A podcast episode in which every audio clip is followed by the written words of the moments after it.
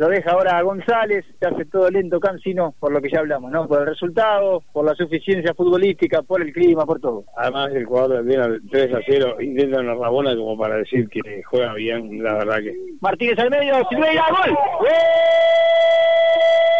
Gol de Jonathan Silveira y se reparte en el tanteador entre los delanteros el segundo de Silveira, el cuarto de Liverpool, un pelotazo largo, anunciado, que supera la defensa, que sigue durmiendo la siesta, la corrió Martínez, la puso al medio, y ahí estuvo Silveira para empujarla otra vez, 4 a 0 Liverpool.